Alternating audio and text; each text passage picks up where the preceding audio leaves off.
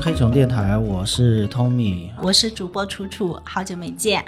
今天的话呢，我们邀请了两位嘉宾，为大家介绍一个比较特殊、比较冷门的一个专业。嗯，呃，我先来介绍一下我们两位嘉宾好吗？一位叫小白，对不对？好，小白给大家打个招呼。啊、大家好，我是小白，然后我是一八届的电竞专业的学生，然后有从事过电竞专业的工作已经两年了。嗯，好，然后我们另外一位嘉宾呢，好是叫张希，好，请张希给我们大家打个招呼。大家好，我叫张希，然后也是一八届的电竞类学生。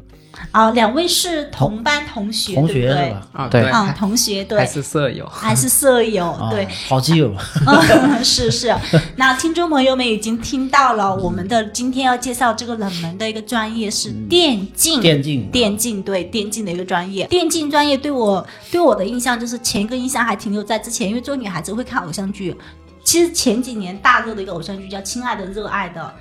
呃，就是也是讲的是电竞专业，里面男主角不是叫李现演的那个什么什么桑尼。李李现跟杨紫演的那个大热的那个偶像剧里面，好，我是不懂，问一下这两位懂懂？应该也没懂，看到一他们俩哎一脸懵的样子。这个好这个什么是什么是偶像剧？好像有听过，但是没有看 过。对对，然后这对我们女是生而言，正所谓专业人士就是不看专业电视剧的。对，然后我我才我才知道有电竞这个行业在。不要说这个专业，就是有这个行业在。然后就那一次看到那部偶像剧之后呢，就是我们会经常刷微博啊什么的，微博上面就会有一段时间频频上热搜，就是谁谁谁就是什么比赛，然后获获奖啊，啊打败了什么什么这种。然后有有一天晚上，就是呃，我非常非常好的一个闺蜜，就在北京的一个闺蜜，之前节目有提到过。然后她就她在朋友圈里面发了一下，就是谁谁谁，就是我也忘了那个电竞那个什么名字了，反正很厉害的人，她说什么获奖了怎么样的，我就问她了。一般是夺冠，哎，就，夺冠了，嗯我就问他了，那个是什么呀？然后他就跟我说，你自己 去百度吧。然后我就去百度了，我才知道说有这么一个，好像有这么一个专业的比赛，然后还有专专门的一群人在从事这个工作，而不只是偶像剧那种随便那种，嗯就是因为偶像剧毕竟只是当偶像剧一样看而已。啊，我没想到是真实的存在这种东西，啊，所以我就更加的好奇了，然后我就邀请了我们的江西跟小白说来参就加一下到到节目里面聊。对是的是的其实我我跟楚楚应该概念上差不多，知道有这么个行业，但是没见过活人。嗯啊，身边没见过什么活人，哎，真的是从事这个行业的，那可能也听过一些新闻啊什么的，知道说这个东西，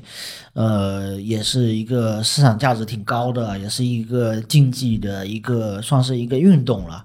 呃，是也是也算是，尤尤其很多电竞的这个选手都穿的有点像是，有点像比赛体育比赛的服装这种、嗯。啊，所以他他他的样貌就非常的专业，他不像是就是以前就是所谓的玩游戏，啊，嗯。对，他在这个因为现在的认知应该大家都不会误解为打电竞是玩游戏了吧？所以大概是这样，所以我们在这个时间节点上来聊的时候，就特别想我我也我其实也特别好奇，就是这个行业目前的呃现状，还有你们真的是在这个专业里面说是念书，还真的有这个这个专业，这个确实我觉得很少见，特别想对，是的，而且了解他们他们的这个专业，我听小白说好像是呃福建省的第一个开还是唯一一个哦？呃，福建省的，我们一八届是福建省的第一批，然后全国的第二批。全国的第一批，您知道在哪吗？全国的第一批是中国传媒大学，哦，这几几几呃一几几届啊，一七届。一，七届，然后我们是一八届，是福建省第一批，全国第二那。这个这个是他是那我们福建这边是哪个学校在办？而我们福建目前有五所学校在办，然后第一个就是我们我们的母校三明医学科技职业学院，哦然后还有一个是泉州华光职业技术学院，哦然后厦门有两所学校，一所是厦门安防科技学院，然后还有一个是厦门软件职业学院，然后福州有一所就是福州软件职业学院。目前福建只有这五所学院是在办电竞专业的。现在一直都还在办。对对，哦，那比如说一个班是大概多多少人数这种？呃，一个班普遍是三十到五十个人左右。哦，能开几个班这样一个专业？呃，这个可能就是要看各个学校、各个地区，然后因为它电竞专业是刚开始，就是目前全国它并没有一个统一的教材教学标准，所以每个他办的这个专业，他所学的东西可能都会有点不太一样。哦，包括它每个学校就是分在哪一个院也都会不一样。像我们学校的话是分在了呃经济管理学院，然后有些是分到了体育类的。啊体育学院这样的，对，对，然后还有的分合理到计算机类的。哦，计算机类也合理。啊，计算机是非常合理的，嗯应该说是最合理的了。对，然后你们学院分的那个我就不太理解了，就是经济经济，对，是是也是吗？呃，因为它的全称就是这个专业的全称，它叫电子竞技运动与管理。哦就是哎，你们念的是这个专业是吧？。对，电子竞技哦，运动与管理。所以那我理解，就这个东西，它培养的这个人才是这个产业里面的管理型人才，或者说运营的人才，不是说打电竞的选手，是这么理解吧？哦，对，就是我们主要培养的就是不是是参加那种电子赛事的选手，哎而是作为一个比如说策划比赛、运营比赛，然后解说这种的哦，类似的衍生行业。哦，就配套的这些，对这哦，那大概懂了。现在这个嗯，应该都是读几年呢？差不多，还说每个学校是不一样的？呃，这个是看他是大专还是本科，大专都是三年，然后本科还是四年。目前福建这五所学院都是大专，都是读三年的。哦，呃，那我我想问一下，因为之前这个行业特别火吧，有有有大概有有几年的时间，非常的非常火爆，应该在呃一些平台，像斗鱼啊，还是像什么这种呃直播平台嘛，就对非常多的这个 UP 主都是做这这个解，说啊，或者电电竞的，他可能同时又打比赛，又同时又又又解说这种。然后后来我记得是，呃，王思聪是不是王思聪不太后来就不太在这个行业里面投入了，好像对这个行业是有很大的一个影响。所以我不知道这个行业目前的现状是是什么样的。你们自己有关注这个整个大背景下的这个？它其实感觉更多的是，比如说一八年 IG 夺冠嘛，嗯，那段时间可以说是英雄联盟那 IG 就是王思聪带的队，对对是不是，IG 就是王思聪带领的队伍，也是他投资的，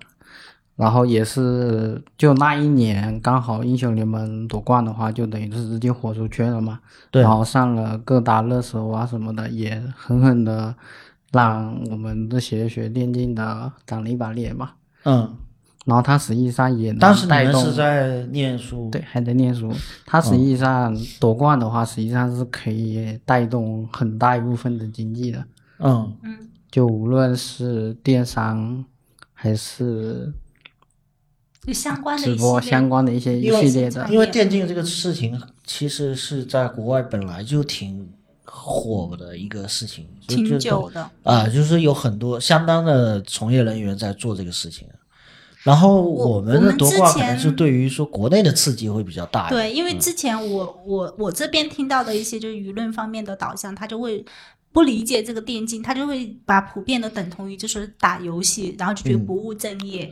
然后嗯或者说打游戏打的比较专业一点，打对的比较对对好。反正作为 作为作为长辈们，作为父母来说，或者作为社会上的声音来说，就比较不不会把这个当成一个主流的一个工作，就会这样认为。对所以我这边也想提到，就是因为你们当时在嗯准备读这个就这个专业的时候嘛。呃，那个是呃，还 IG 那个还没有很火起来，对不对？那你们当时就是出于什么样的原因考虑就选这个专业？然后你们父母是怎么样的一个态度？那这个我先来说一下吧，因为我可能是比较特殊，我从小是属于那种放养型的孩子，就是我父母是不太管我的。然后我在很早的时候就通过我的父亲还有我的表哥，就是接触到了电脑。大概是我三到四岁的左右，这时间我就接触到了电脑，然后还有像当初的红白机、小霸王那种游戏机，我都有接触到。哦，然后当时是我记得很清楚，就是我哥在那下带了那些下以前的那种大屁股的电脑，嗯是是，嗯然后我当时，CRT 的那个显示器，对嗯我那下就是属于我拼音还认不全的时候，然后我在四岁到五岁左右的时候，我就开始接触了《星际争霸》这款游戏，就是老一辈的可能会比较有听过。是是是，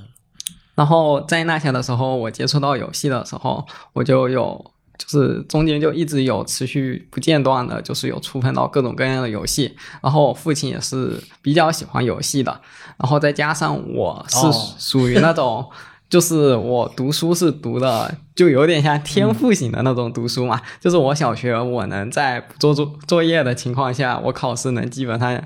都能达到九十、全科九十五分以上。然后我父母就是挺支持我去做我自己喜欢的事情的。然后我在高中的时候，就是有一段时间，因为我的英语极差极差，就是我在语文、数学基本上都能达到一百三十分以上的情况下，很高啊，对，但是我的英语只能到四五十、六十，可能都碰不到这边的这种情况严。重偏科。嗯对，然后我那些考本科就会比较困难，然后再加上我当时机缘巧合之下，我接触到了一个就是退役的职业选手，他有考虑带我去打职业，然后我那些因为从小接触游戏，我比较有天赋，我当时是有辍学打职业的想法，哦当时有一个上海的，据说是省队，就是已经有发邀请函到我这边了。然后我当时是跟父母沟通之后，父母同意了。然后班主任是因为我学习太好，然后跟学校领导那边沟通不同意我的休学，然后我就参加了春季高考。然后我在春季高考的时候，就是那段时间。因为我很早就认识到一件事情，这边我也奉劝各位观众一件事情，就是职业选手他不单单是靠努力的，他必须得是靠天赋的。在那成千上万个人里面，就比如说英雄联盟。你嗯成千上万里面的人里挑选五个人，这五个人不单单是因为努力就可以成功的，他一定是靠天赋。就像现在，他跟所有体育运动一样，就比如说乒乓球啊、跳远、嗯跳高啊，这些一定他都是需要天赋的，他单靠努力是达不到的。所以，如果自己的天赋没有达到一定的程度的话，一定不要去做职业选手，他的竞争是非常残酷的，绝对比你读书是困难的。嗯，而且好像我了解到的说，职业选手还有一个是时间段比较短，对不对？在役的时间比较短，嗯，然后淘汰率是很高。对它的淘汰率是非常高的，基本上就是我们之前工作情况有联系到俱乐部吧，基本上就是去试训一百个人里面，可能只能通过五到十个人这样，然后在五到十个人，他会有第一轮。就是第一轮的集体住宿，然后试训，然后再训练完下来，可能基本上一个人都不会存在。然后他的他也要求，第一个你家长得支持，你得从小孩子就有接触这个东西，他才能确认这个天赋。而且他最多大呢？多大觉得说来从就是来培训来参加一般青训的年龄都是十四到十八岁左右，就是基本上意味着你做职业选手，你就要放弃就是学业这块的。哦，对，那其实跟很多体育类的运动是类似，他差不多出成绩，二十几岁出成绩，到三十岁之前如果没怎么样，三十岁你的各方面都开始体能就开始下降了，所以基本上巅峰期就是之前那段，然后十几岁可能你就要就要就要脱离出正规的那个，对对，念书，对对，他就基本上就是要很早的去训练，然后去发掘天赋，然后从次级联赛一步步打到了最高的赛事。嗯然后我机缘巧合之下能做职业选手，我当时也是非常心动的，而且我当时的天赋也是还可以的，因为我是有职业选手带的和认可的，所以我对这行业比较认可。然后当时学校不让辍学的话，就是我去报考了福建省的春季高考，它就相当于春季的高考，然后只能最高只能考到大专类的院校。嗯然后我就知道，如果我去读书的话，我一定是做不了这个职业选手的。我当时就放弃了职业选手的念想，然后认真的去读书，然后。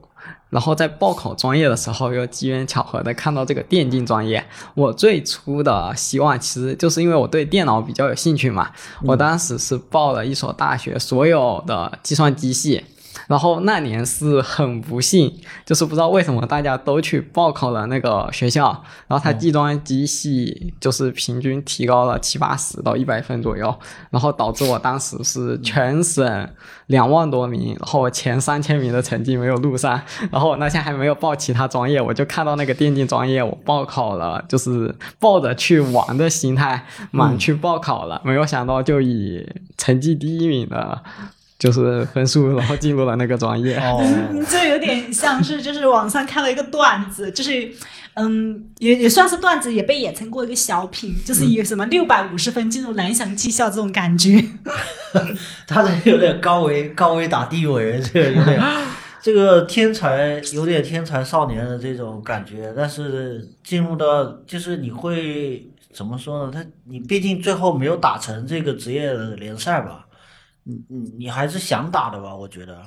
呃，就是在之前，我肯定是对这个想法非常的就是非常强烈，因为就是所有热爱游戏的人，他都不能拒绝，就是你有步入职业的机会啊，你可以在一个赛场上面证明自己啊，嗯。但是，就其实一个是因为学校的问题嘛，一个也是我当时对于自己的天赋，就是我可能认为我能达到次级联赛的一个水平，但我一定达不到就是最高级那个赛事的级别，就是我的水，我的天赋基本上就是自我认知里，我只能到次级联赛的那个水平，所以我也觉得，就是如果考虑到以后吧，就是可能。还是听父母和老师的去，就是去完成自己的学业。就是说，当时自己也是觉得自己的天花板可能有有有能看见了。对啊，就是没有狂到那个那个地步，说我我肯定出来就是第一，是吧？我肯定要夺冠什么那种啊。因因为有的可能有很多选手，他最后支持他的就是一个信念感吧。其实努力也有了，天赋也有了，可能最后就是那个心态上的一个一个一个一个差别了。就到某个级别的时候。就是当自己，比如说你玩的很好的时候，嗯，当你就是我当时遇到那个职业选手嘛，你会发现你怎么努力，你就你都弥补不了跟他的差距，就是你会感觉到就是人外有人，天外有天的这么一个感觉，就感觉比如说你自己已经感觉到了瓶颈，已经到了这个游戏就是比较高的一个范围，已经算一个高手嘛，当出现了一个非常非常厉害的人，他就完全打覆。就是颠覆了你的常识，就是原来这个游戏还能这么玩，原来职业选手是这个样子的。哦，就被打个措手不及，一下子懵了。对，嗯嗯，那江西呢？江西这个是怎么误入歧途的？啊，也不能算误入歧途吧。嗯，不过中途确实算自己的一些问题。先说一下我的家庭吧。实际上，我的家庭的话是非常非常传统的一个家庭。就我父亲呢，他当时是那个年代的唯一村里的一个大学生，他等于大学一毕业就直接被包分配包去银行了，所以呢，就导致他刚一毕业就在银行开始上班，一直持续到现在已经大概三十多年了吧。所以他的眼光来说的话，可能会稍微有点局限，也导致是一个非常非常传统的一个爸爸。然后我那时候读书的话，实际上是被各种限制的，不允许玩，不允许碰手机，包括不允许就是周末的时候跟小朋友出去玩，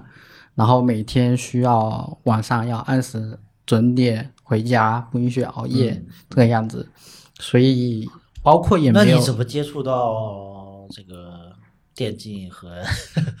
这个的话？实际上每个小孩子小时候就很简单，大家都想着玩嘛，对吧？所以当时就是对电脑，当时我们只能玩电脑，那时候还没有智能机的普遍，当时就只能玩电脑，就光电脑上的那些小游戏，四三九九，小时候就玩这些嘛，就这些已经够我入迷的了。然后对。当时很小的时候就是这么个样子，然后直到后面就等于有点像死读书的这样子把自己读进去了。我们当时读高中的话是可以达到全校的前十的，嗯，就是就是初一的时候，嗯，然后初二的时你候，们这这都是天才型少年。这个 其实还好吧。嗯但是初二的时候，我跟我爸谈条件，因为我觉得这样的话，我整个人太压抑了，我觉得这样不行，我就跟他谈条件，我说我这次成绩怎么样怎么样，我说我需要给我一点放松的空间，或者给我点零花钱。嗯然后当时刚好又属于一个比较叛逆的阶段，嗯，然后父母亲也不同意，就沟通无果，然后就导致、沟通还无果啊。对，沟通无果，就啊实际上跟父母沟通，那时候跟父母沟通的话，他们也就是不不允许谈条件。对，不允许谈条件，就是单方面的施压。然后我当时就直接，我就直接摆烂了，我就各种不读书，然后包括晚上晚自习偷跑出去，不去晚自习，就跟他们去玩。逆反。对我当时就是逆反，然后后面逆反的话，就也有被抓住，嗯。然后呢，也有被狠狠的教育，但我还是不服，因为我觉得他们不能这样拘束我，我不能走他们，不能强行走他们给我安排的路，嗯。就至少我要有一点生存的空间嘛，就自己什么事情都干不了，然后只能读书的话，我觉得是这刚好是非常没有意，思的。对当时也刚好青春期想要去寻求然后自己认同。后面的话就是高考的时候，因为长达两年基本上没有怎么读书，两年摆烂。对，两年的摆烂。我当时离呃，当时考的是普招，也不是春季考，就是普招。当时离本科线只差了三分，哦，对离本科线只。只差了三分。然后的话，父母亲实际上也是看到这分数之后，就是觉得我这个人就怎么样怎么样，然后后面对废掉了，然后后面也跟我谈了很久很久。我哎，是没让你回回炉吗之类的？有说让嗯。我回炉，但是我说你与解释一下，回炉是就是当时是可以重重新新考啊考一次的，嗯。但是我当时的想法是太累了，不想读，是，嗯每一个经历而且我父母亲，那个，而且我父母亲又这样子给我施压，我到时候读的更痛苦。我说我还不如早一点学一个什么东西，就直接去，解脱了。对，直接就去解脱了。然后当时刚好有个专业就是电子竞技嘛，那我既然之前不妥协的话，我觉得我这时候不能去学，我当时到底。我就跟他谈条件，我说可以，第一志愿你来填，你给我填一个，就是类似于他想让我去的一个专业，他当时想让我去学一门技术或者怎么样嗯的专业，然后填上去，然后第二志愿由我来填，然后我就学了电机，刚好第一志愿没有过，然后结果就来到电机，嗯但实际上我觉得吧，就是选了电竞之后，这三年对于我的改变来说是很大的。就刚进学校的第一年，我实际上算很木讷、很木讷的一个人，我什么都不懂。实际上，在舍友的熏陶和大学的氛围下，是成长了很多的。嗯，很多人都是都是这样，因为因为高中就是大学之前的生活，其实就跟社会接触太少。对，对于社会的接触太少的话，认知也会比较小。嗯那之前的话，对于电竞来说，可能就只会玩那么一两个游戏。那到了大学之后，我就会接触到更多类似于，比如说像现在比较火的一些游戏，我都有去涉猎，比如说 CSGO，啊、永劫无间，然后非法这些的职业联赛和具体的玩法这些，我都会去涉猎去了解。哦，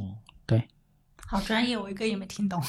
呃，我就听懂一个非法，非法不是那个非法，非法是 F 足 I 球 F A 对足球的。嗯哦 OK，嗯，听听两位就是讲了你们这个，我感觉受原生家庭的影响都挺深的，只不过各自受对，两个完全就是家庭的影对响。，这个叫完全是殊途同归，是的，是的，这其实家庭环境完全不一样，嗯，最后都落到电竞这个这条大河里面了。是。嗯，你们在大学里面也是好朋友，也是舍友吗？哦，大学就是刚开始可能不是比较好的朋友，但是是舍友，因为他大学进去的时候就是特别内向，然后是基本上属于不跟我们交流的这种情况。然后我大学舍友是有一个是来自我同家乡的地方，就是在南平邵武，然后就是哦。我们可能会更比较亲近一点。老乡老乡，对。嗯，然后就那你不变搭理他，很对你真的变很多。你刚才说自己比较社恐，你看看一点都不社恐。那嗯，刚才有提到，就是现现在我们选上了这个专业嘛，我也蛮好奇的，你们这个专业到底究竟是学了些什么东西？呃，就我们对这个事情是一无所知，呃，我可以先报一下，就是我们学习的一些课程，就是偏向专业的课程，就一些公共课我就不报了。我们学的有电子竞技概论、电子竞技赛事策划、电子竞技赛事运营，嗯，然后还有电子竞技史这种，就是哦简章这种。然后就是我们学习的是这些东西，我们主要就是因为我们是经济管理系嘛，嗯就是我们学习主要是一个是偏向赛事管理、赛事策划、赛事运营，它具体是怎么样呢？就比如说它电竞赛事，它是类似于这种舞台展会嘛，你从最开始的策划，就是你要策划，比如说我要用多大的场地组织一场怎样的赛事，然后途中比如说可能要去向文化局啊、向体育局啊去申请这个活动。然后还有就是赛事，因为有舞台搭建嘛，它会涉及到一个后勤啊、对输对接物资啊，然后搭建舞台呀、以及灯光啊，然后还有像这种录音设备的调试。嗯，但是就是其实这并不是一个人能学完的嘛，就是我们也会在班级里，就是比如说你偏向于去学习，比如说你有普通话很好。你是主播出来的，那你可以去做一名解说，就是他有往不同的方面去培养。就同一个专业、同一个班，还有每个同学还往不同的专业去培养。，对，因为就是比如说赛事策划，他就去负责做这一块策划。就我们学校自己弄比赛嘛，就你赛事策划，你就专门去策划这个赛事，它具体是怎么运营、怎么搭建，然后剩下的再交给比如说后勤的同学，他去搭建这个舞台，他去调。设备，然后还有的就是有的比较天赋比较好的嘛，他可以可能能去达到一个选手嘛，然后他就去参加这种赛事，然后也有就是各个游戏它其实会有一个高校联赛嘛，然后就相当于代表学校去出战。我听上去安排很合理，而且很丰富多彩，而且我感觉比普通的专业好像更能够因材施教一些。就是他就是同一个专业的学生，还可以根据你们的就比较实用了。对这个完全就是对对对，这学专业技术啊，这个嗯 对，就是应该说是在培养，就是针对这个专业在进行培养的人才，嗯不是说读那些很高大上、很空的一些一些是啊理论。你刚才提到那个就是关于赛事的一些策划，我在想说，它其实跟会展的那种专业，对对会展策划那种专业，它是很相似的相，似对，的很相似。就是基本上有的现在赛事公司，他会做会展，他也会去做这赛事，像那种什么，比如说大型的展会啊，什么手机展会啊，他都会去做，甚至他还会去做，比如说电竞风格的这种婚礼的那种舞台策划。哦对，这我没想到，这个还哎，有这还有这种眼神啊，子就拓展了，对不对？嗯格局一下子打开了。对，其实四通八达了，很多东西是类似的。它就这个行业里面涉及到的东西，也是可能原先行业很多都有的，像解说啊，像什么这些，在原先的体育赛事里面都是很正常，就是嗯这个流程怎么转播，然后什么解说这些东西都是存在的。它这个是不是跟播音的专业也会相关？嗯跟播音、也传媒也相关，对，也会相关，所以嗯所以我们第一个专业不是开在中国传媒大学，对不对？对对可能也是对对对对跟这个有关。中国传媒大学的话，就是据我了解，哦，可能了解的有点片面，它主要是偏向于游戏设计这一块，就是它可能更会偏向于计算机系，它就是对哦是是是，电竞。电竞类的游戏是什么一个概念呢？电竞类的游戏就是它有一定的公平性，它的比赛也具有观赏性，就是你能保证它的比赛两个队伍打不能做到绝对公平，但是要做到相对公平，然后有观赏性，它必须得是就是多人竞技型的游戏。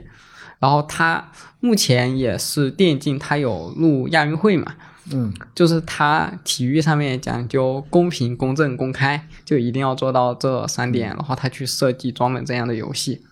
嗯，呃，录了亚运会是什么时候？好像现在奥运会是没有啊。嗯，奥运会没有，亚运会是大家可以去查一下，就是上一届的亚运会有几个电竞项目，它是录了表演项，就是不是正式赛事，哦但是已经可以，就是电竞选手他可以身披国旗去领那个奖。然后之后的话就是为国争光。对 这届的亚运会，它是进入了正式项目，并且计算奖牌数量了。哦，对对对对对，这个其实很早的时候，你因为讲到传媒大学，这个可能涉及到像，呃，央视当时黄健翔还有。呃，另外一个主播在推动这个电竞吧，其实当时我们都觉得很意外，因为我我从小看呃 CCTV 五的这些很多体育转播啊什么的，然后突然间觉得体育频道里面增加了一个电竞频道，电竞或者或者他介绍一些电竞的那个知识跟那个赛事嘛，或者是那个，然后就觉得哎，这东西跟体育有关系嘛？这个突然间就觉得这个是是为什么放在这个体育里面？因为体育，因为大家理解就是电竞基本上就是坐在电脑前面嘛，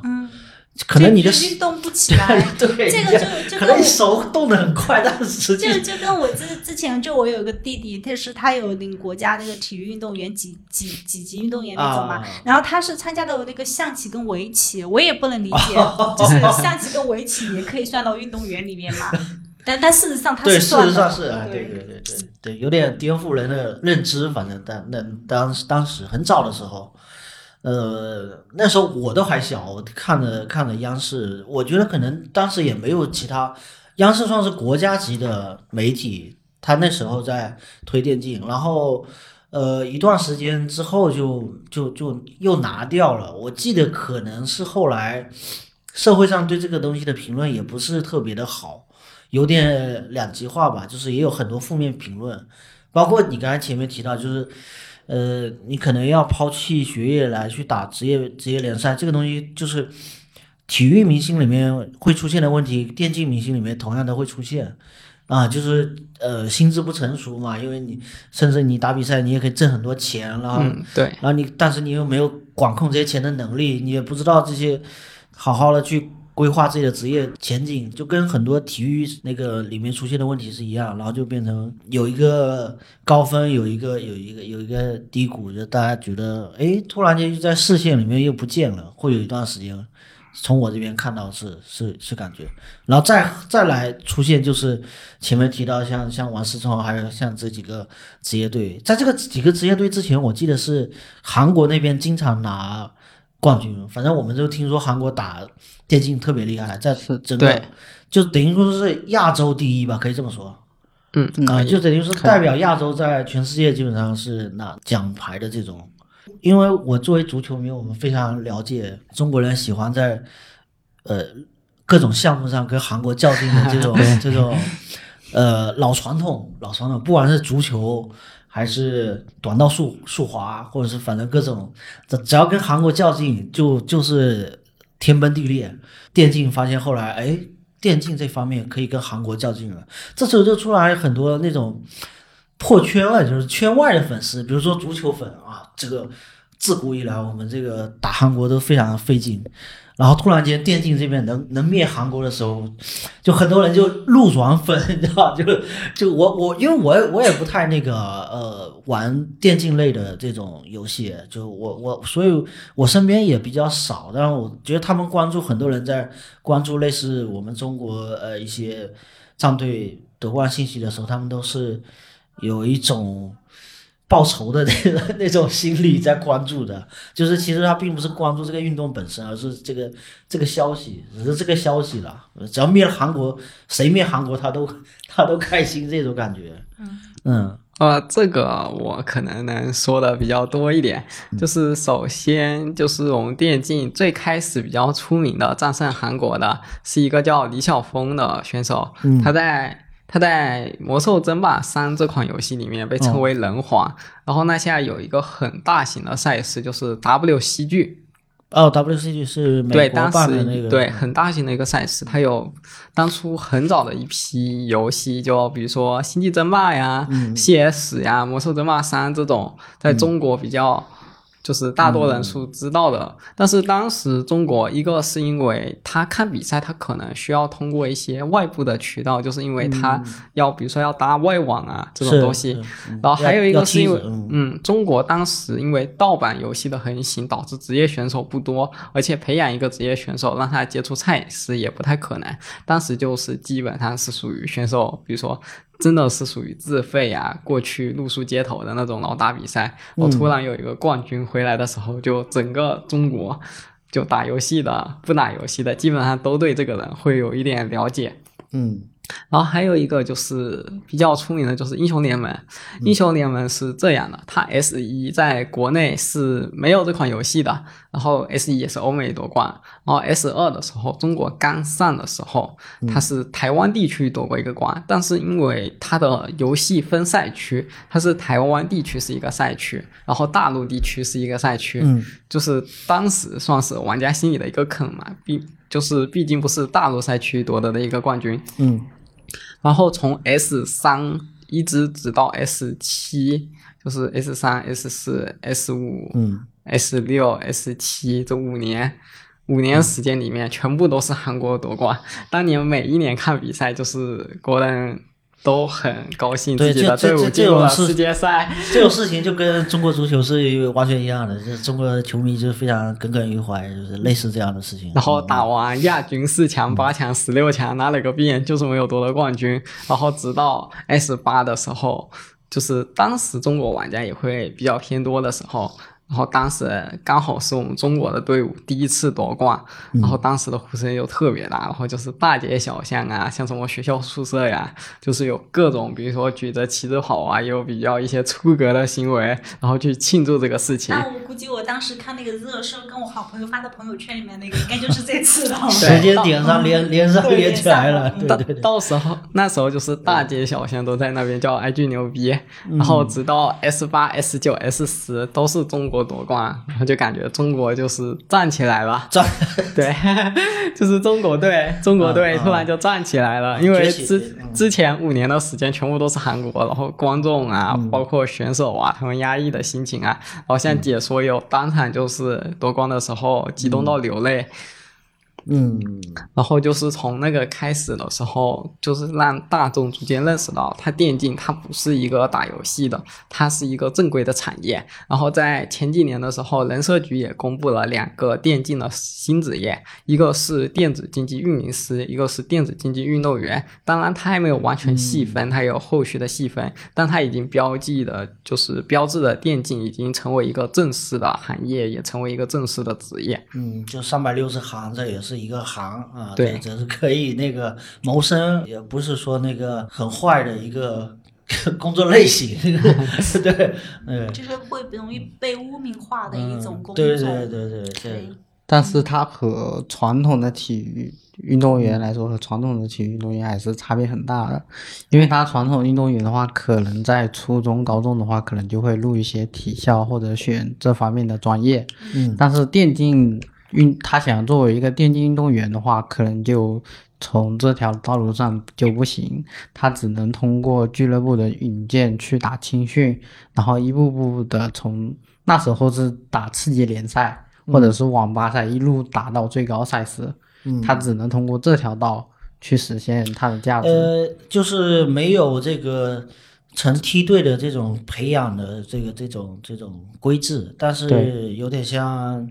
练习生，就是组个局，大家来练一练，然后出来看看哪些拔尖的人才，就是一个人才选拔机制吧。对，嗯包括俱乐部也是从这些草根队伍里面去发掘，嗯或者是从他服务器的排名榜上去挖人这样的。嗯就包括现在俱乐部里面训练的话，他实际上之前不是您也有说嘛，就是和传统的体育运动员的话，他实际上每天也是要进行体能训练的，就他也是规定哪个时间段是体能训练，哪些时间段的话就是去打乱课，就是打游戏，嗯。就包括哪些时间段要去休息，然后包括不允许饮酒，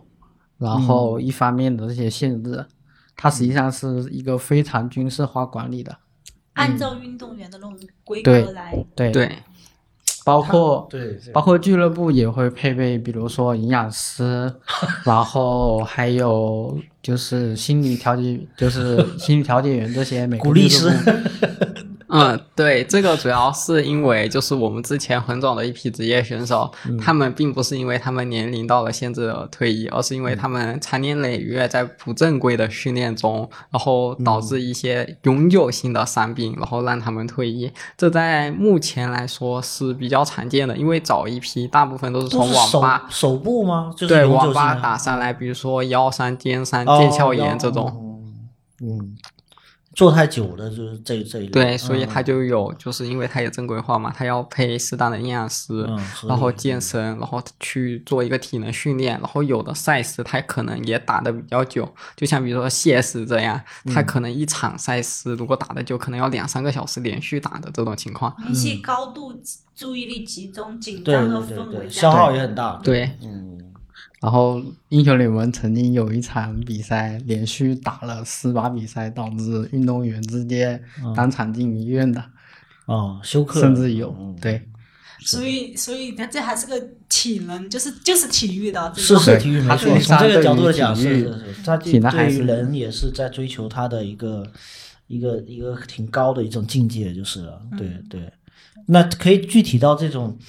呃，因为你你像楚楚肯定不打游戏嘛我，不打游戏对。呀、就是你你你可能得跟楚楚解释一下，就是这个游戏它如何分高下，这个就是呃，可能游戏本身它有一个胜负机制，然后让你达到这种条件，可能就会获胜。它是也算是 RTS 呢，还是算算是？呃，他们后面有一个统称叫 MOBA 类游戏，就是、哦。对，然后它的主要的胜利方式就是，他们通常都有一个个塔，也是相当于嗯战略点嘛。当你推到就是它一路穿了之后，就比如说你要推掉第一个塔才能推第二个塔，然后直到它中间会有一个核心。英雄联盟里是叫水晶，当你把水晶推掉的时候，你就胜利了。但是在中途，你比如说你要去控制。地图的各个资源啊，还有比如说你打兵能获得钱啊，你要去控制自自己的经济，或者你去杀对方的人，就是你杀他的时候，第一个你有钱，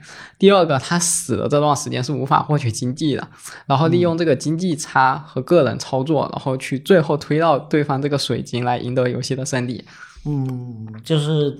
判这个胜负，它有很多呃方式嘛，跟维度。对他其实胜利方式只要把对面就是相当于最核心的那个东西推掉就可以了。嗯但是你获得胜利，你要去用自己的脑子，用自己的操作，就是有各个方法。就是经常在职业比赛上可以看到一些就是以往观众可能都没有想到的新奇套路，嗯然后去就是颠覆游戏的方式吧，然后去获得胜利。就比如说，就有的了解的观众可能会想到前几年的就是兔子队打 T one，然后他下路就是用了一些比较黑科技的东西，就是以一个。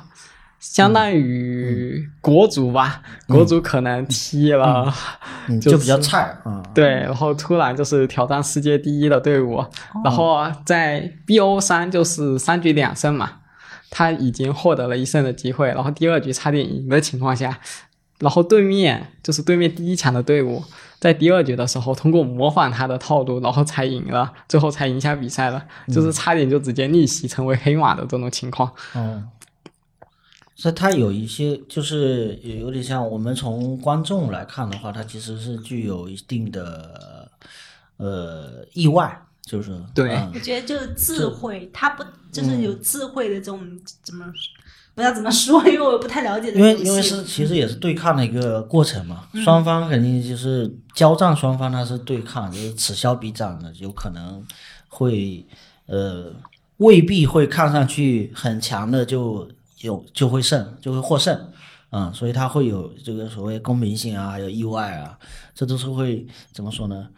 呃，让人产生更多的荷尔蒙去看看就这些更具有观赏性，观赏对就是更吸引人。电竞赛事大部分都有极强的观赏性。我觉得我对，咱们录完这期节目后，我一定要去看几场电竞赛事，勾起了已经勾起了我想看的欲望了。而且而且实际上现在最火的可以说是英雄联盟嘛，嗯。但实际上有一些别的游戏的电竞赛事也是非常有意思的，嗯。比如说咱们的 CS。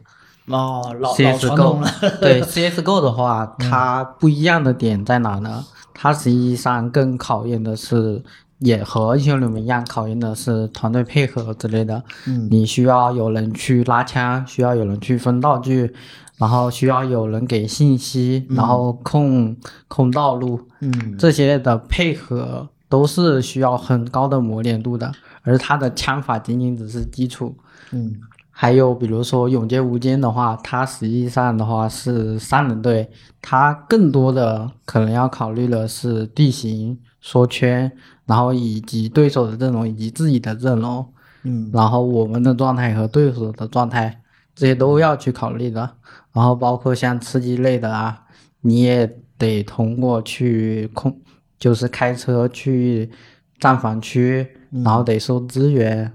然后得看下一个毒圈，然后哪些地方能打，哪些地方得撤。嗯这些都是要考虑在内的，所以这么多的电竞赛事的话，也会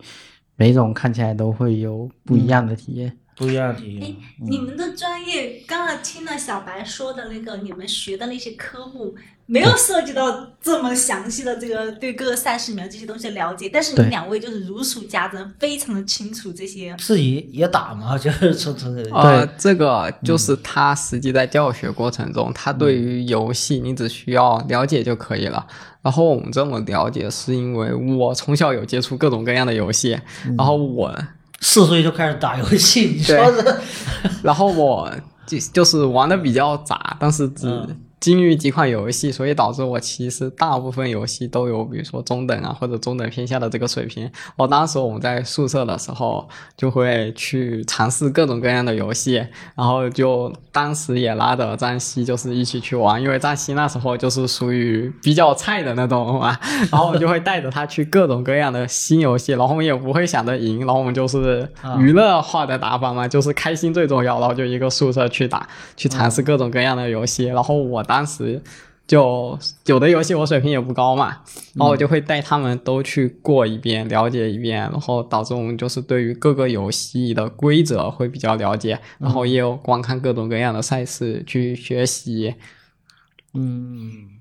感觉这个很令人羡慕啊，这种生活，是啊，天天就光明是正大的光明正大的玩打游戏这游戏，啊嗯，呃，那我这里可以说一个比较，就是当时比较苦逼的一件事情，就是我们当时因为办了电竞专业嘛，我当时是报的一个有电竞专业，为什么学校会没有电竞社这种东西呢？然后、哦，社对团，对，然后我当时去创办电竞社团这个东西，其实当时是想以班级整个班级的名义去创办嘛，但是班级里就是一个是没有人牵头，一个是我们刚开始的时候，因为很多人不了解电竞，他报这个专业，他可能只是抱着想玩的态度去。对，进入这个班级，结果发现后并不是这个样子。然后他们有的就是因为当时第一批招，他其实分数是很低的，就是我当时春季高考最高四百多分，然后最低分可能只有两百多分的这种差距。嗯然后当时就有一批不是很爱学习，只想玩游戏的人，就是跟我们会有意见不合嘛。然后当时就是因为这些各种原因，然后我就是以个人的名义，然后通过去老师的协助，还有我们当时专业公司，就是我们的专业是一个公司扶持嘛，然后通过那个公司的老总啊，然后派下来的老师啊，然后去一起去创办电竞社这个事情。当时电竞社创办其实是非常顺利的，就是我们老师啊，包括那些电竞公司啊，他都愿意，一个是对我们赞助，一个是为我们提供支持。但是我们问题就出在一个，就是学校的高层，就是因为学校的高层他年纪可能会偏大一点，他不能接受电竞这个事物，他觉得电竞可能就是一个玩游戏。那开了这个专业呀，有赞助商啊，他高层开这个专业，第一个是他可能觉得这个专业能帮嗯，能帮我们学校招到生，这个没有问题。OK，然后他还有一个，就是因为他不可能就是局限于旧专业，他一定要尝试新的专业。他有这个版号，而且中国传媒他办的很成功，他一定会去设立这个专业。那我们当时是卡在一个。就是领导具体是谁不方便说，然后上面，然后我们当时就是没有任何办法，因为一定要他签字。然后，但是我很感谢，就是我们其中的一个老师，也是我们的主任嘛，然后他就帮我去越过这个领导，直接向更高级的领导，就是我们当时一个对电竞比较看好的领导，他自己也有做学校的短视频宣传，就是他也很年轻，他对这块很有兴趣，然后帮我直接跟那个领导就是跨过一级，然后去申报了这个电竞专业，然后前后是我一个人大概跑了两个多月的时间，然后才把这个电竞专业。就是电竞社、啊电竞社啊电竞社申办下来，但是我们电竞社申办下来之后，我们的招生包括办一系列的赛事活动都很顺利。我们用了一年多的时间，整个社团就达到了两百多个人的规模。嗯，你们专业才多少人？我们专业当时第一届才四十多人，然后然后社团就有两百多人。对，而且我们就是中途基本上能保证一个学期一个赛事的这种规模。然后因为当时也没有疫情的影响，我们就办的非常的顺利。但是就是中途的这个过程让我几度想要放弃，就是各种高层老师啊，包括我们跑的一些老师啊，他听到电竞社团这个东西，他可能就觉得我们只是单纯的想玩，他就不给我们批，我们就需要跟他解释，或者通过其他老师去给他灌输这个思想。直到我们就是办完之后，我们第一场赛事非常关键，就是我们第一场的赛事，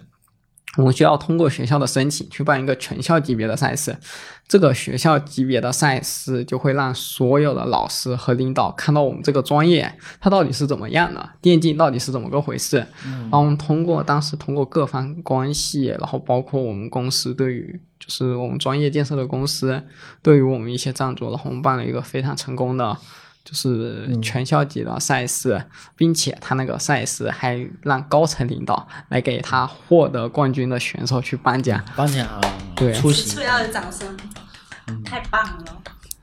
但其实就是那一下，我让就是我们班级所有人也认识到了一个，就是电竞这个东西，它其实还是不太为大众所接受的，就是会有当时其实有三分之一左右的老师可能会比较反对这个东西，就是他是保反对而不是中立的这种态度。然后我们班级也因为这次赛事，包括我们内战，就电子竞技有一句话：“电子竞技菜是原罪”，就是我们一些内战，就是让同学们互相切磋了一下，然后就可能有一些就是平常学习又不好啊，然后他发现自己打游戏居然也打不过别人的时候，然后就就。跟技术高的人去请教，然后关系就整个班级慢慢变得融洽了，然后就做什么事情，我们整个班级都会一起去完成这个赛事。对这个非常棒。就是他还可以发现说自己专业方面的一些不足，然后整个像你刚刚说的一样，然后班级氛围开始变得非常好。对，然后我们班级当时就是我们老师也知道，最不能听到的一句话就是电子竞技不就是打游戏的吗？我们当时班级一听到这个东西，都会去，比如说有学生说啊，我们就会去跟学生互接；有老师说，我们就会去跟他理论，就是我们绝对是听不得这个东西的。嗯，因为我很好奇啊，就是你刚才讲的这种，就是现在电子电竞的，就是像刚才楚楚提到那种偶像剧，呃，有类似呃，把这种故事包装成有啊，不止偶像剧，小说很多，我都看过好几部。呃，这个的话，可能大家不要太被误导了。虽然说电视剧的灵感起源于生活，但不等于生活。这个实际上差别还是对，就像。刚才小白说的这种这种经历，我觉得就很很励志啊。我觉得它是就是一个对抗的一个过程，而且就是要赢得尊重嘛。就是这个东西它有很多存在很多刻板印象，然后我就是要通过成功的办一个赛事，然后能够让大家刮目相看，就是这本身就是很励志啊。我就是这个本子，要是一个剧本放在广电总局那边，他也是很高兴看到这种东西啊。我觉得。这就是就就是正能量啊，对对吧？这这让大家认可的一个事物。对啊，不管从任何维度来讲，这个都是一个好故事啊。嗯是啊，嗯，而且而且体育比赛最多这样的故事啊，呃，对，就是呃砥砺前行啊，然后这个这个，要么就是呃卧薪尝胆啊，我脑海里已经脑补出来一部像《雄狮少年》一样的 这样的热血青春的这种电影出来了。对对对对我觉得可以有，哎，你们这可以为原型啊。你们班应该要要分配一些写写剧本的，对对对，进行这个辅辅辅助创作。对，但是现在大部分的电视剧和动漫，它主要描述的是职业选手，而不是他的那些幕后工作者。那其实是啊，是对，但其实就是我要告诫各位听众，就是如果你有想选电竞专业的这个想法，嗯，它大部分都不是培养职业选手，因为如果你已经就是你已经到大学这个年龄了，你去做一个职业选手，除非你天赋很好，你还有基础，不然这个时间段培养已经是来不及的一个地步了。它更多的是培养像这种电竞的幕后工作者呀，然后赛事裁判、解说、导播这些了解游戏的，大概大家都可以去了解一下，更多是偏向于这些职业。嗯，然后实际上职业选手的竞争是非常的残酷和无情的。就是如果没有天赋的话，一定不要为了就是自己想打职业的这个想法去放弃自己的学业。嗯，良心告诫，是是，就实际上电子竞技大家也知道，就是可能在没有一场比赛结束之前，谁也不服谁。就包括刚开始我们整个班级的氛围也是一样，可能说没有真正的五 v 五尝试着对抗一下，就是不谁也不服谁。直到第一次开始办比赛，包括第一次就是班级内战的时候，这个时候班级内战，对内部就是。当时是什么情况呢？当时是英雄联盟课堂上，然后现场老师让我们就是组两边组队进行五 v 五对抗投屏，就是真正正真真正正的去打一场，比一个胜负，也是从那个时候开始才有一个正常班级的样子，不然的话就是谁看谁也不说，谁也不服谁。然后这个时候才刚开始破冰嘛，那直到第一次开始创，就是第一次开始办，就是整个学校的比赛的时候，才能做到团结一心。那我想说，你们现在都已经是毕业了，毕业嗯毕业，然后已经是刚才前面说工作了两年了。那这个这个，你们毕业之后是有如愿进入到合适的工作机会上面吗？就是就找、哦找工作是就是之前就被内定了，是安排好，还是说这个就是还还还得还得很难找之类的？呃，实习这个方面就是不太方便说，然后就是工作的话，其实我是在就是实习的一个工作地点，因为我的作为一个第一届的电竞社社长也是创办者嘛，所以就是我的简历比较好看，我有涉到各大电竞公司啊，包括就是目前我已经离职了嘛，就是还有上一所电竞公司，就是他们有给我发邀请函，就是有甚至有当众挖人的这种情况。哦，因为我们实习可能就是跟我们专业不太搭，所以当时就是我也就很早有跳槽的想法嘛。然后在实习完结束的一段期间，就是考虑了一下，然后就去了电竞公司。但其实电竞公就是电竞这块东西，无论它是做赛事啊，还是做证书教育这一块，它受疫情影响是非常大的。哦，对，所以导致一些就是目前现在电竞公司啊，然后尤其是像福建省，就是福建省这一块，它的电竞氛围和电竞发展，实际上相较于其他的地方是会非常的不足的。可能像西安、上海、成都、广州、深圳这种城市，它发展的会比较好一点。嗯，所以它电竞也是这样，它电竞必须得去一些大省份、大城市就业，才会有一个比较好的就业环境，而且工资水平也会相对比较高。嗯，但是就是因为我个人是偏向于想留于福建嘛，所以其实在福建上就是也面试过很多家电竞公司，等最后选择了一个就是说电竞教育的。其实我最开始最早意向的是做赛事策划这方面的，因为毕竟有经验。嗯然后他教育后面就是开始做一些，就是之前我也说过，人社发布的两个新职业嘛，还有做一些职业技能证书啊，嗯然后还有和学校专业建设这一块的东西。但是其实就是我个人方面啊，是不太喜欢做这些的，我更喜欢做赛事。但因为福建一个是没有赛事，一个是疫情的影响，导致赛事更少了。嗯就是一直没有机会进入到赛事公司，但我可以大致透露一下，就是曾经有一个上海的公司有来联系我，也是呃李晓峰旗下的一个公司有来联系我，他当时给我提的条件是七千以上的公司包吃包住，在浦东区大概是这么个水平，嗯。就是以我一个大专的学历，在电竞行业的工资大概是这么一个水平。嗯，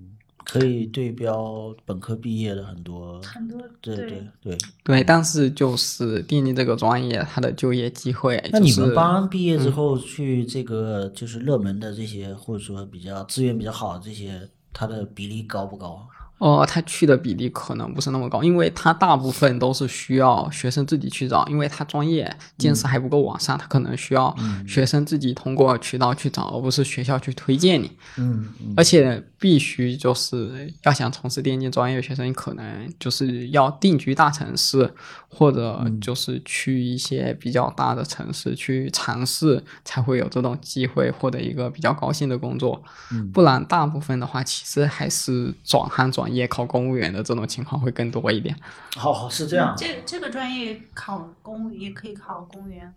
就是有专门的对口的可以考吗？呃，没有，但是只他可以要学历到了，就是可以直接考。哦它是考虑无限的那种，对不对？对，嗯，无限制的那种。而且也可以说一下，就我们班来说的话，实际上真正就是实习完毕业去找工作还留在钉钉这方面的人的话是很少的，嗯，而且大部分都不在福建。他们本身就是外省的嘛。哦，没有，没有是因为各个原因，就是到了各个地方去工作。就是我们班，其实如果按照整个电竞比或者说大学生比的话，我们班在从事电竞行业的人数大概还有五分之一左右，还是比较多的。嗯但是就是他们其实都在各个大城市啊，像什么上海、南京啊，嗯然后有的还在福州这种可能会比较少，工资也会比较低嘛。嗯主要还是在上海、南京、广州、深圳、西安、杭州这种地方，他会比较多。而且他可能去的是一家电信公司，但他不一定从事的就一，比如说他有可能去做电商、直播带货的也有。对，因为它电竞目前延伸的内容会比较多，就可能电竞你不一定是办赛事，因为目前疫情的情况大家也清楚，你要举办一个多人。就是多人聚集的团体项目是不太可能的，他可能就会去做一些往线上发展，比如说线上的赛事啊，然后直播带货呀，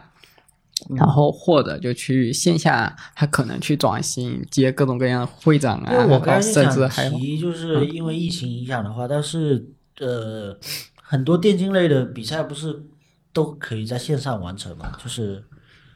不需要大家都聚在一起。我的意思是，但是线上赛事你会涉及到几个问题，第一个。线上的赛事，它的赞助商可能不太愿意，因为你没办法保证你的观看量，哦，包括你的一个流量。然后，如果是大型赛事的一些方面的话，他们其实线上完全可以自己去运营，他就没有必要再去雇雇一个赛事团队去帮他做一个舞台、哦现场裁判这种工作。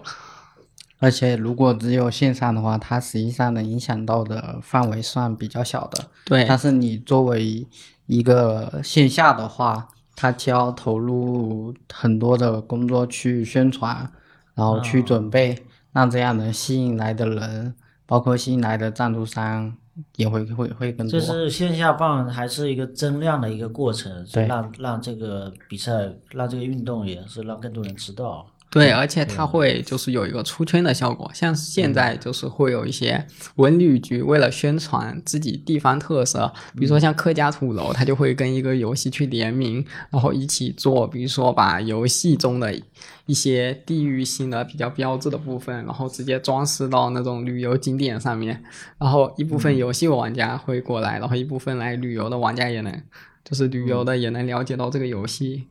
嗯，然后现在也有做什么类似于电竞村啊这种的，电竞村，对，现在也有去做电竞村这种的。对，能解释一下吗？呃，电竞村、电竞产业园就是有点像，比如说工业区这种啊，就是一个区域里面全部去做电竞这个，因为它电竞它也不单涉及到一个方面，它比如说它可能也要软件的支持啊，然后一些设备的支持啊，就是它就是形成一条完整的产业链。但是目前在福建来说的话，应该是还没有一个就是很完整的。嗯，不知道要说什么那我。想问一下，就是您父母现在，嗯，对于说你学这个专业，然后包括说后续你找工作，可能也遇到一些这种情况，父母现在这种态度是怎么样的？其实我找到工作了，他实际上是没有说什么的。但是目前的话，我是处于一个刚好离职的状态。那我也有跟他们谈，我说目前可能走电竞方面可能不大行，因为受疫情影响，以及福建可能没有太多的电竞公司，也环境不大好，那可能就得考虑转行。嗯，嗯，那么这样这样想的话，你刚刚你们也讲到，就是你们学这个专业班的同学是五，现在剩五分之一左右哈，留在这个专业了，大部分其实并没有从事这个相关的行业，这个我也理解，因为我是英语专业毕业的，其实我的同班同学也是，嗯，你要说从事英语这个。那就相关一点的，就是做外贸跟当老师，但是也不是特别特别多，然后很多还是去考公务员了，去考银行了，对，很多走这这条路，所以这个我也能理解，就不不是就是不一定说学了这个专业之后一定是从事这个相关的，我只是觉得说，嗯，毕竟我们花了时间去学，而且两位其实都是抱着热情。呃，抱着激情，这是自己想要选的专业，对不对？都是自己选的，不是不是被调剂到啊，或者哪怕你是调剂到的，张希是调剂到，但是张希也是自己想要去的，自己选的一个专业，然后花了时间去学，而且在学习过程中听你们说这个嗯同班同学的一个变化，班上大家慢慢从啊、开始之间互相都看看不顺眼，然后慢慢的凝聚起来，参加一个赛事，这样这样热血、这样激情的事情发生了，然后最后轰轰烈烈的，哎，毕业了之后，然后大家各自散去，又开始恢复成平常的样子了。那么现在想问一下大家，这个老生常谈的话哈，虽然有点土，但是也想问一下，如果说让你重新再选择一下的话，选择一遍的话，还有一次机会，你是否还愿意再继续走这样一条路？还是说有想要追求一下别的选择？呃，我目前的话是不会后悔的，就是我做任何的事情，我都会想一遍，就是我做的时候会不会后悔，就包括我之之前放弃职业的道路，虽然可能会有点遗憾，但是我绝对不会后悔。然后之后的话，就是我找工作方面的话，我可能会先找一个过过渡的东西，然后我目前也有在提升自己的学历，我可能之后也会进入校园去当一名电竞的教师。哦，就是有电竞的机会的话，我一定还会从事电竞行业。发光发热，对，如果没有的话，我可能也会去从事一些，就是我可能也会比较接受的一些行业，然后去慢慢的学习。但是如果有电竞方面的话，我一定还会再去从事它，就是有这个机会的话。嗯，张希呢？其实主要还是受现在这个大环境的影响嘛，毕竟你自己要生活开销。虽然你热爱的这个行业，但是如果你连饭都吃不起的话，那你何谈来的梦想，是吧？但是我觉得的话，只要有机会的话，也是一样的，也还是愿意会在这条路上越走越远的。那至于后不后悔的话，实际上当时一定不会考虑，当时不会想这么多的。那现在回过头来看的话，实际上我觉得还是不后悔的，因为实际上这三年对于我个人的变化是非常大的。就包括至于说转不转行这个概念的话，我觉得挺正常的。包括我们大学给我们上课的电竞老师，他以前也不是学电竞的，他以前甚至是服装服装厂出来，纺织哦，纺织厂出来的后面转型做的电竞老师，所以我觉得这是个很转的有点太过了吧？对啊哦，他们他们专业本身就是有，不是说电竞这个，它是分，刚才小白有讲了嘛，呃，就分哦，没有，他可能是是因为之前，因为我们也是福建第一批办嘛，他没有电竞相关的老师，他只能找曾经热爱、了解的老师，然后有一定的基础，然后去担任我们老师。我们当时老师是纺织类，就是大这大类里面的服装技术这个专业。然后他当时也是因为特别喜欢各种各样的电竞游戏啊，然后对这个也了解比较深。后面有机缘巧合之下进入了电竞教育公司，然后再来担任我们的老师。嗯，然后目前他也一直在，就是可能有换学校，但是他一直在从事电竞教师这个行业。教学一线工作啊，可以非常神奇啊。是是，嗯，而且很多实际上是殊途同归的，很多都是触类旁通的，就包括我们学习的内容，实际上也不是细分到哪个游戏，而是比较大类的这种。那实际上的话，涉猎的范围还是挺广的，包括自己现在也还是一个学习的状态。嗯，他们其闲来没事也要我可以玩两把。对呀、他们这个技能点还是很好用的，在社会上面可以这么说。你要办活动啊，办赛事啊，这都是一些很能够拿得起来的一个在在就就是谋生的一个一个东西啊，包括像呃前两年比较火的像去玩啊，就是手办啊这些，其实也是算是游戏或者影视产业的衍生的，这些都是挺需要这种运营的人的，嗯。嗯，是的，嗯，那我们今天就这个差不多。嗯稍微了解一下哈，是是，稍微了解一下这个电竞行业啊。希望这个呃有些听众啊，对于这个东西感兴趣的话，跟我们留言评论啊，我们还有什么呃没聊到的啊遗漏的地方，也下次再聊。对。以后常来复课。好，那大家听众要是听得愿意，想要再认识也不是还可以打游戏，对吧？对对对，可以组游戏。